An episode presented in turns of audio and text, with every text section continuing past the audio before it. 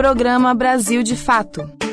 Uma visão popular de Minas Gerais, do Brasil e do mundo.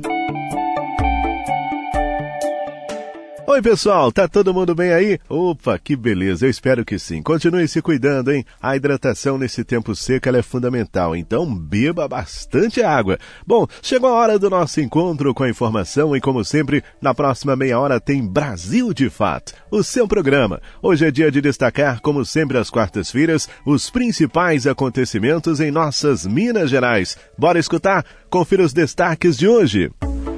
Crise no abastecimento de água pode ocorrer em consequência da mineração em Minas Gerais. Programa Mãos Dadas do governo estadual, de acordo com especialistas, traz prejuízos aos cofres dos municípios mineiros. A rodada do meio de semana do futebol em destaque no nosso Giro Esportivo. É o que você confere a partir de agora comigo. Acompanhe com a gente, fique ligado. Brasil de fato chegou. Bora escutar. Brasil de fato chegou. O programa popular. Brasil de fato chegou. Bora escutar. Brasil de fato chegou. O programa popular. Você está ouvindo o programa Brasil de Fato uma visão popular de Minas Gerais, do Brasil e do mundo. Começou ontem o primeiro ciclo em 2022 do Assembleia Fiscaliza, onde secretários, dirigentes e funcionários de diversos órgãos do governo estadual comparecem na sede do Legislativo para uma prestação de contas sobre atuações do governo Zema. As informações com o repórter da Rádio Assembleia, Flávio Júnior. Secretários de Estado e outros dirigentes de órgãos e entidades do governo de Minas retornam ao Legislativo a partir desta semana para prestarem informações sobre a gestão de suas respectivas áreas.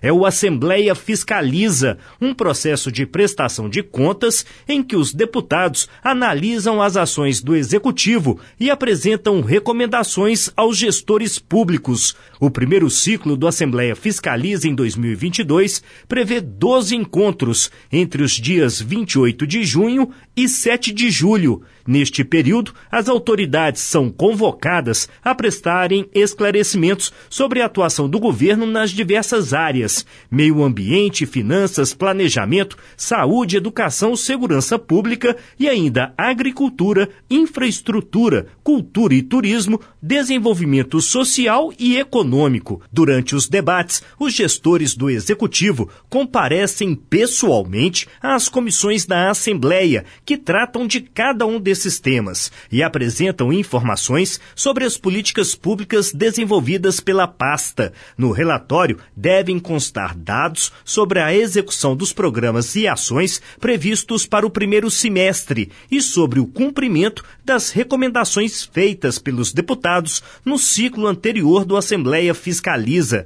Depois, as autoridades respondem a questionamentos e cobranças feitas pelos parlamentares. E, ao fim, Novas recomendações são direcionadas ao Executivo na forma de pedidos de mais informações ou de providências sobre determinados assuntos. Um relatório sobre cada uma das 12 reuniões também é entregue ao governo pelo Legislativo. O Assembleia Fiscaliza foi criado em 2019 por meio da emenda à Constituição do Estado número 99. A iniciativa reforçou a função fiscalizadora do Poder Legislativo e dá protagonismo aos deputados, que atuam de forma propositiva para garantir melhor entrega de políticas públicas à população. A programação completa, com dias, horários e o tema a ser debatido na Assembleia Fiscaliza está disponível no portal almg.gov.br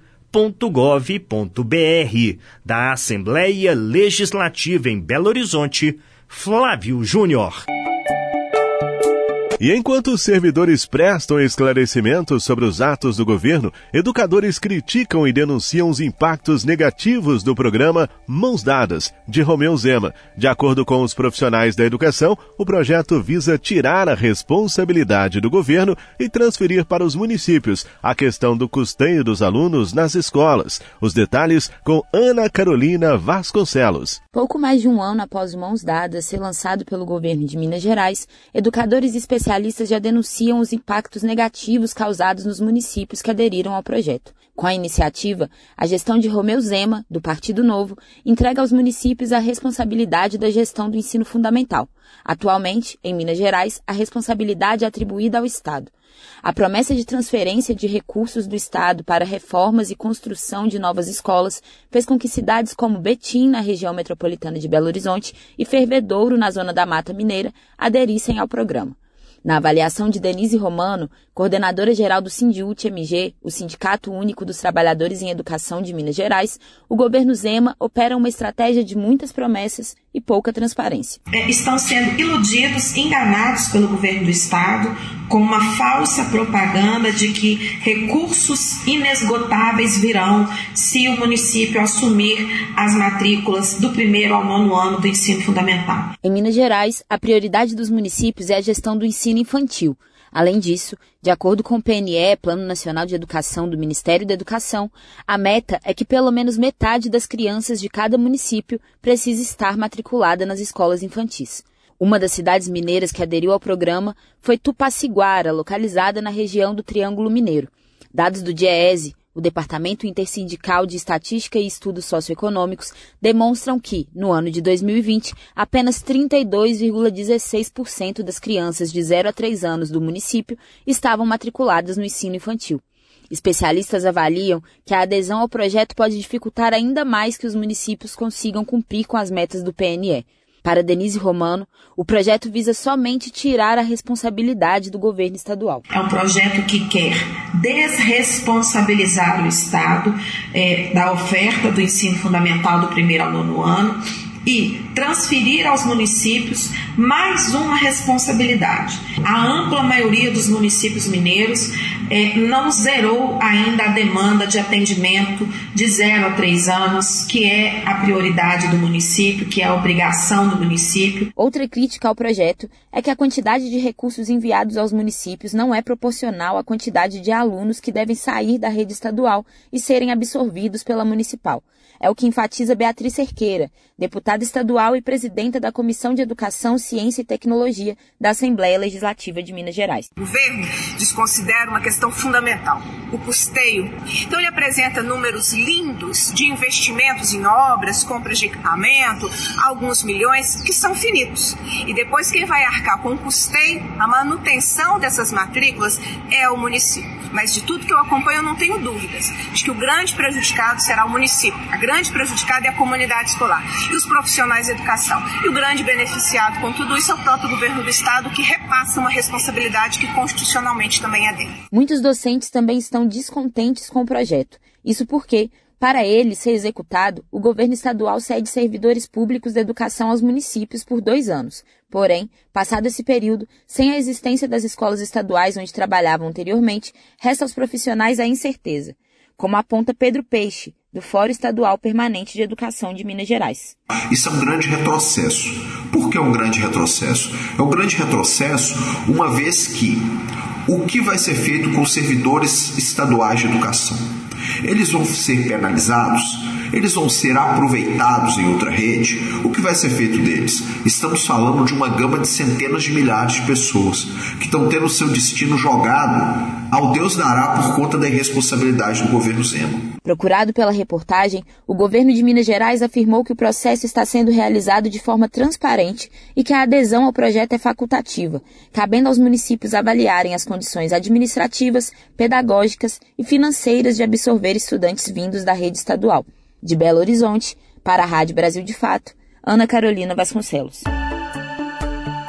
E começaram os debates sobre os impactos da crise social e sanitária para os jovens belo-horizontinos. É o que acontece em mais uma edição da Conferência Municipal da Juventude. Amélia Gomes. Com o início das rodadas preparatórias nesta terça-feira da sétima Conferência Municipal da Juventude, os belo-horizontinos começaram a debater quais os impactos da crise social e sanitária enfrentada nos últimos anos para os jovens da capital. Na avaliação de Camila Moraes, militante do Levante Popular da Juventude, a precarização do acesso à educação, o aumento do desemprego e o agravamento da saúde mental dos jovens são alguns dos problemas enfrentados. E a participação da juventude na política é fundamental. Acho que nesse momento que a gente vive, né, de de pós-pandemia e com é, esses diversos desafios que nós temos que enfrentar, é ainda mais essencial, sobretudo porque os jovens, né, principalmente os jovens negros, periféricos, foram os que mais sofreram durante a pandemia, né? Isso fruto é, do descaso do governo federal, né? No cenário nacional, o acesso ao mercado de trabalho e a estabilidade financeira tem sido a maior preocupação da juventude. Uma pesquisa recente da UFMG, a Universidade Federal de Minas Gerais, aponta que estes são os principais motivos para o aumento significativo dos jovens nos serviços militares. No Brasil, 43,9% dos jovens de 16 a 26 anos se declaram propensos a buscar as carreiras militares. Ainda de acordo com o levantamento, 67,3% dos jovens brasileiros consideram a oferta de emprego em suas cidades como baixa ou muito baixa ou nenhuma. E esse número é ainda pior entre aqueles que moram no nordeste do país. A taxa é de 75,9%.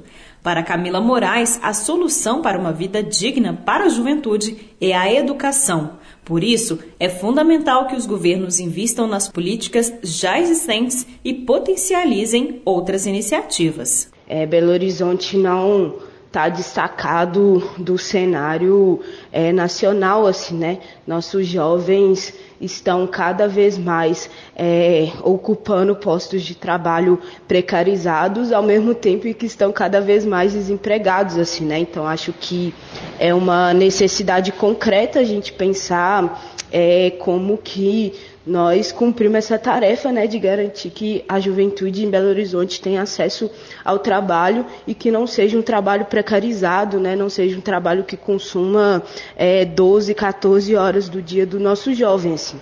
É, e uma outra coisa, uma terceira coisa que acho que é também essa perspectiva da construção de um futuro para a juventude, né, da construção da vida digna, que é a educação. Assim, né? Acho que temos que é, avançar muito nesse sentido, inclusive é, fortalecendo nossas iniciativas que já existem, assim, né, de, de cursinhos populares, enfim. Além de iniciar os debates sobre a sétima edição da Conferência Municipal da Juventude, as etapas preparatórias do encontro também têm o objetivo de eleger representantes do setor nas nove regionais da capital mineira. As rodadas seguem até o dia 14 de julho. Já o encontro final acontece entre os dias 29 e 30 de julho e traz o tema Juventudes e Democracia, Direitos, Resistência e conquista na pós-pandemia.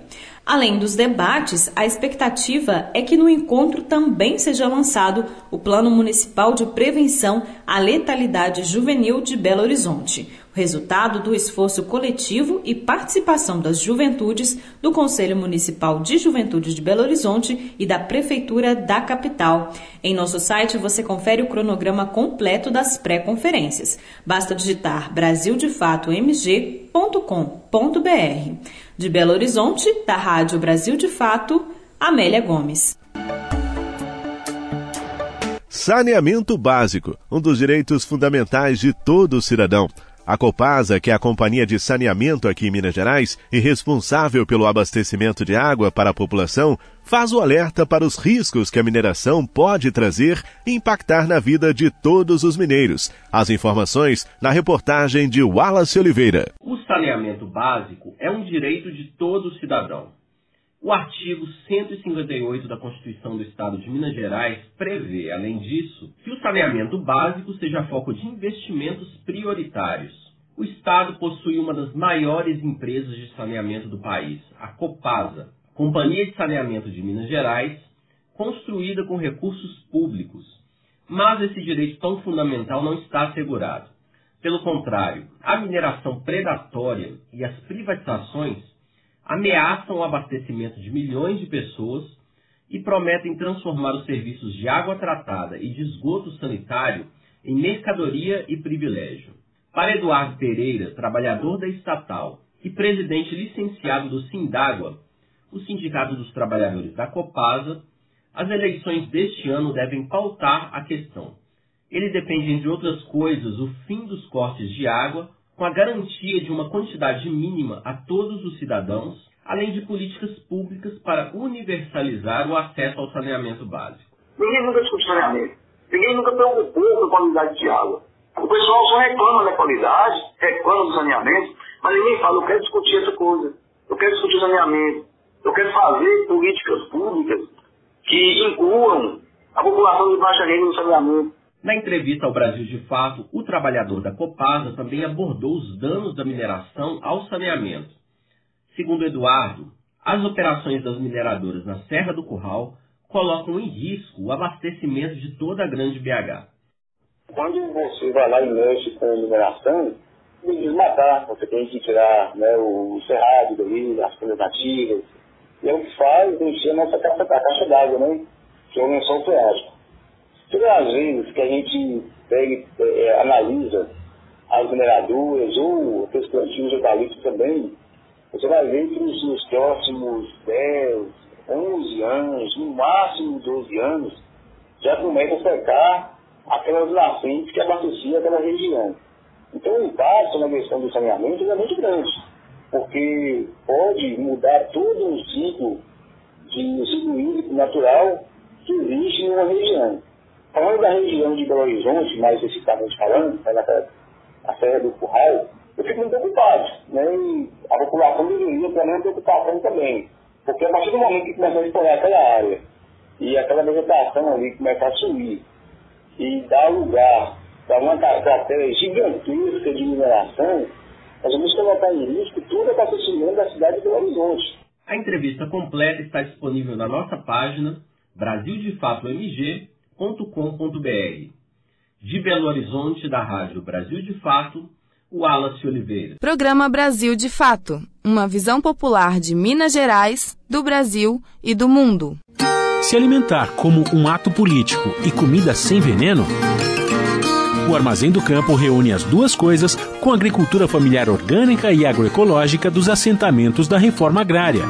São várias lojas espalhadas pelo Brasil com produtos do Movimento Sem Terra, MST, além de atividades culturais, cafeteria e almoços coletivos. Encontre o Armazém do Campo mais próximo de você pelas redes sociais e venha.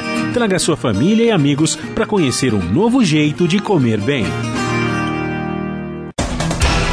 Essa emissora é parceira da Rádio Brasil de Fato. Comissão de Direitos Humanos da Assembleia debate e promete acompanhar as investigações sobre o ataque de um drone a um evento político em Uberlândia, ato esse considerado como um ataque à democracia. Voltamos à Rádio Assembleia, desta vez com as informações do repórter Luiz Felipe Balona. Um ataque à democracia e à liberdade de expressão e que ainda pôs em risco a saúde de pessoas, entre elas idosos e crianças. Assim foi classificado o uso de um drone que pulverizou uma substância química não identificada sobre os participantes de um evento político em Uberlândia, no Triângulo. O assunto foi debatido pela Comissão de Direitos Humanos da Assembleia, que pretende acompanhar a investigação do caso. No último dia 15 de junho, o evento político do ex-presidente Lula e do pré-candidato ao governo de Minas, Alexandre Calil, reuniu reunia apoiadores na cidade do Triângulo. Um drone sobrevoou o local e despejou um líquido sobre os participantes, que a princípio foi confundido com fezes e urina. Na audiência, uma das atingidas, a militante do movimento negro de Uberlândia, Conceição Leal, de 73 anos, relatou que o líquido tinha um cheiro muito forte. Eu com a minha neta, no evento já atravessando para a sala VIP, quem ia subir para o palanque, aparece no céu um drone e nos molha, joga todos aqueles adjetos em nós. Minha neta chorou muito, ela só tem 16 anos, eu tentando manter a calma, mas é de um odor horrível. Segundo a advogada dos atingidos, Joana Dark, uma ação pede a apuração do caso e a punição dos envolvidos, no que ela classifica como um atentado contra a democracia. Nós distribuímos primeiramente essa ação civil com um pedido de reparação de danos morais e ali a gente elencou as atitudes criminosas, a princípio, a conduta de expor em risco a vida das pessoas. Na reunião, parlamentares também manifestaram repúdio contra os atos praticados em Uberlândia, entre eles o deputado Cristiano Silveira do PT, que conduziu a audiência. Nós estamos reafirmando que a Assembleia de Minas Gerais, os nossos parlamentares, a Comissão de Direitos Humanos, não vai admitir esse tipo de conduta. Queremos apuração rigorosa e vamos acompanhar para que os responsáveis sejam, sim, punidos no termo da lei. A apuração do caso deve envolver diversos órgãos, entre eles o Ministério Público Federal e o Estadual. Da Assembleia Legislativa em Belo Horizonte, Luiz Felipe Balona. E agora vamos falar de festa junina, quadrilha, quentão, canjica, pipoca. Hum, tudo é bom demais, né? Mas também tem uma outra receita famosa que todo bom mineiro gosta: é a pamonha. Mas você conhece a história dessa iguaria? De onde surgiu? Vamos conhecer um pouco mais da pamonha, aqui com Annelise Moreira. Te aproxega, vivente. Comece agora o Alimento é Saúde.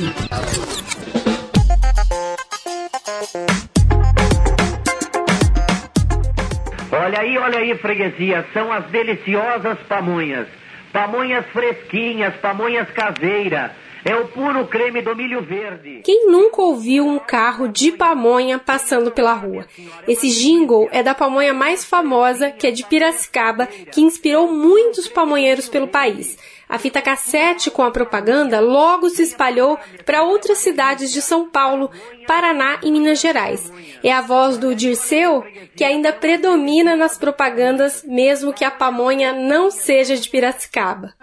Apesar de ser vendida ao longo de todo o ano, a procura pela pamonha aumenta durante os festejos juninos por fazer parte da tradição culinária das festas. Mas qual a origem da pamonha? Quem explica é o historiador Gênesis Alves da Silva. A pamonha tem origem indígena, nativa. É, o seu jeito de fazer, as receitas e sabores foram sendo reelaborados ao longo da história pelas mãos brancas e pretas que vão chegando às terras americanas e que se encantam com essa iguaria e passam também a fazê-la, produzi-la, né?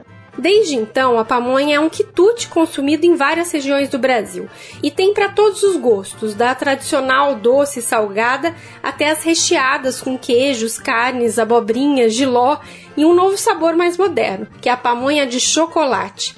A família do historiador também é de Pamonheiros, de Patos de Minas, município de Minas Gerais, em que o alimento se tornou patrimônio cultural em 2019. Na cidade, com 150 mil habitantes, a tradição da pamonha é forte, tanto no campo quanto na cidade, tendo um papel alimentar e de socialização entre as famílias da região mineira, segundo Gene Silva. Em 2020, só na Ceasa Minas Gerais, eles comercializaram mais de 101 sacas de milho. Em 2021, em razão da pandemia, foram 62 mil. Os produtores locais, pequenos e médios, fazem também a venda nos mercadinhos, nas mercearias e também direto com os consumidores do município mineiro. Gene Silva resume um pouco da tradição do milho no local. A pamonha se torna uma tradição em Patos de Minas pela própria força da cultura do milho no município. Patos de Minas foi ao longo do século XX e ainda é uma potência na produção do cereal. Decorrência disso, surge a festa do milho na década de 50 e a pamonha acompanha esse processo né, de evolução e de pujança do milho aqui no nosso município. E é um processo que se dá no campo a princípio e com a migração das pessoas para a cidade, sobretudo nas décadas de 60, 70, essa tradição também chega à cidade e se enraiza nos inúmeros bairros da cidade de Pato de Minas.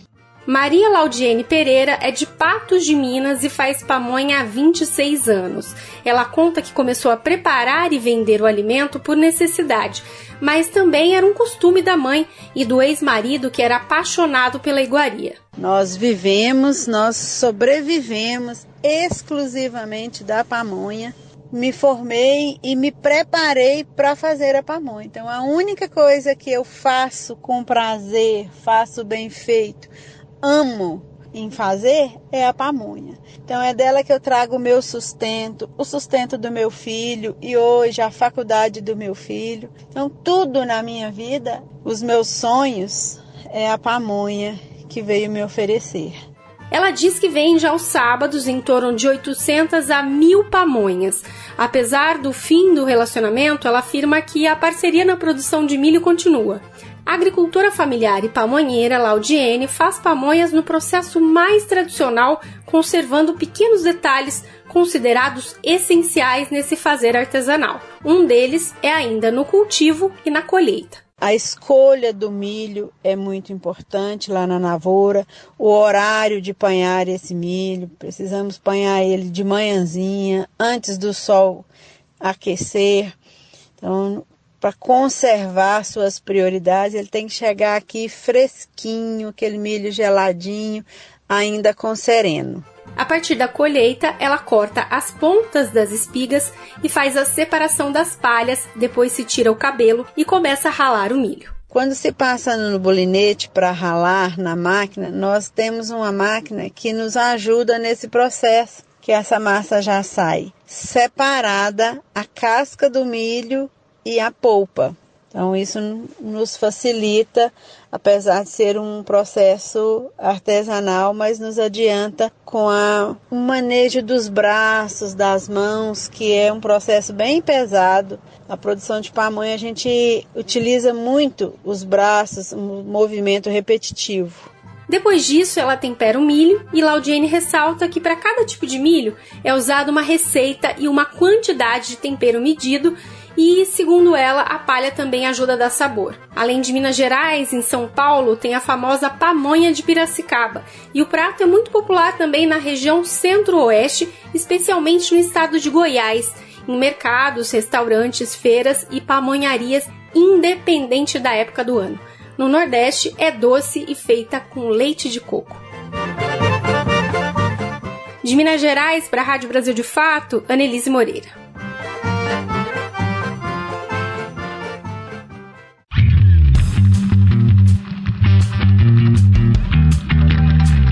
Resenha Esportiva. É hora de falarmos de futebol. Falando aqui da Série B do Campeonato Brasileiro, ontem tivemos vários jogos e o destaque foi a virada do Cruzeiro sobre o Esporte 2 a 1 pela Sul-Americana, o Inter perdeu para o Colo-Colo 2 a 1 e na Libertadores tivemos o empate do Corinthians 0 a 0 com o Boca Juniors, a vitória do Atlético Paranaense sobre o Libertar 2 a 1 e o destaque para nós mineiros foi o um empate em 1 a 1 entre Emelec e Atlético. Hoje tem mais bola rolando. E quem conta os detalhes é ele, que além de comentarista esportivo, baterista, também é escritor e participa neste sábado na sede do Cruzeiro no Barro Preto, às 10 da manhã, do lançamento do livro O Time do Povo Mineiro, onde ele participa escrevendo alguns capítulos, juntamente com Gladstone Leonel e Carol Azevedo, que também são colaboradores aqui do nosso Brasil de Fato. Fabrício Farias, é com você, meu irmão. Giro Esportivo. As principais notícias do mundo da bola com Fabrício Farias.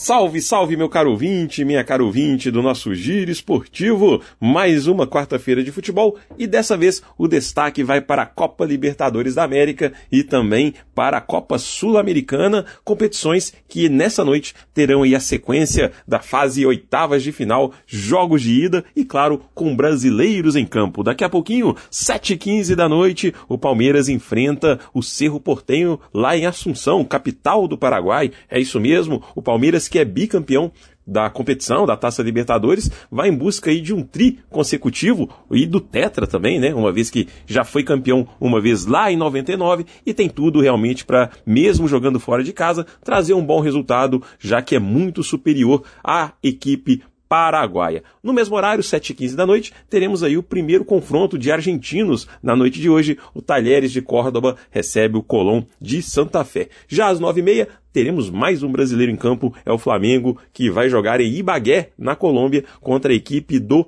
Tolima. No mesmo horário, às 9h30, o segundo confronto de argentinos na noite de hoje, o Vélez Sarsfield recebe a equipe do River Plate, um confronto aí de duas camisas importantes do futebol argentino.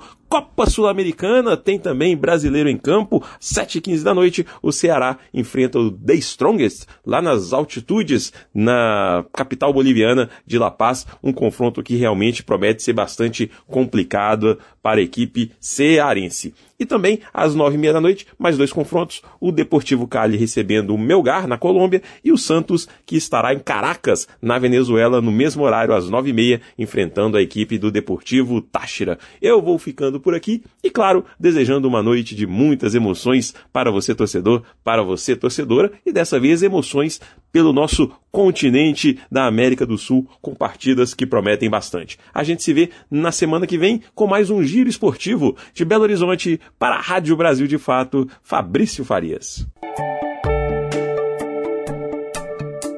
E chegamos ao final do nosso programa que teve apresentação, roteiro e trabalhos técnicos de Tarcísio Duarte. A coordenação aqui nos nossos trabalhos é de Amélia Gomes, ela que está de volta depois de merecidas férias. Seja muito bem-vinda. A produção é da equipe de jornalismo do Brasil de Fato. Obrigado aí pela grande audiência, o carinho de sempre. Tudo de bom e até a próxima. Tchau, pessoal. Você ouviu o programa Brasil de Fato Minas Gerais. Siga sintonizado com a gente, basta digitar Brasil de Fato MG em qualquer plataforma de podcast. Acompanhe mais notícias no site brasildefatomg.com.br.